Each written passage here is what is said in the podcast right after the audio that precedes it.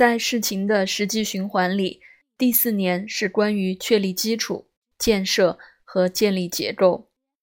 在这个时候，来自第三年的创造和启发可以落实，并在实质的领域给予形式。它是必须照顾跟身体和物质领域有关的实质问题的一年，要脚踏实地。在更精微的生命领域。第四年主要是事实的检视，在这个时候，我们常常会被局限在某些限制里，所以有时候会觉得被限住或是被限制。这些情况迫使我们去看一些我们需要去看，但是以前一直在避开或无法去看的事。生命事实上是要我们很真实的。在去经验某些事情，有时候是外在的，有时候是内在的，而不是匆忙的跑来跑去，试图去对他们做些什么。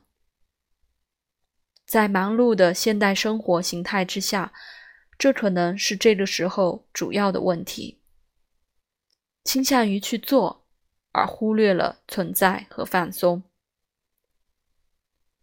在第四年，一个最通常的呼喊可能是：“但是我能对他做什么？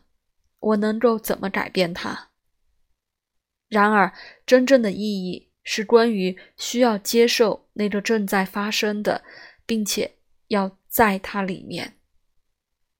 它是关于跟某些我们不喜欢的事实在一起，而不是将它们看成难题。或是试图使他们走掉。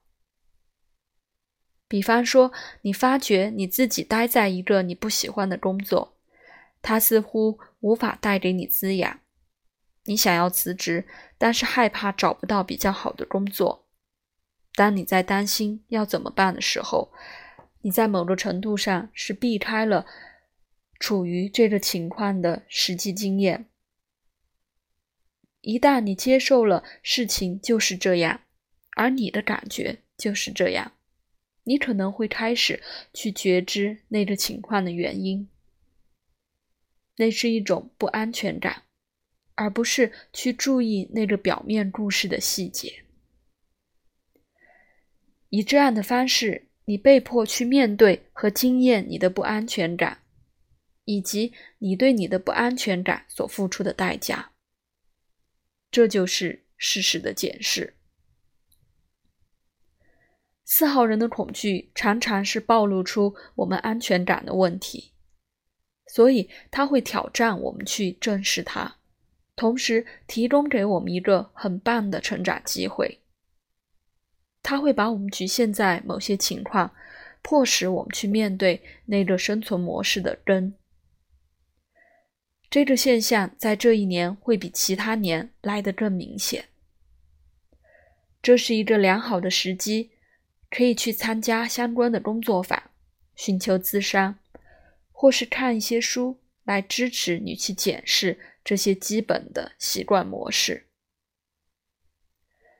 这对那些负荷和压力太重的人来讲，也是一个机会，可以来看。他们是怎么样在对待自己，以及他们需要做些什么来更放松？这是很好的一年，可以来倾听你的身体，并好好照顾它。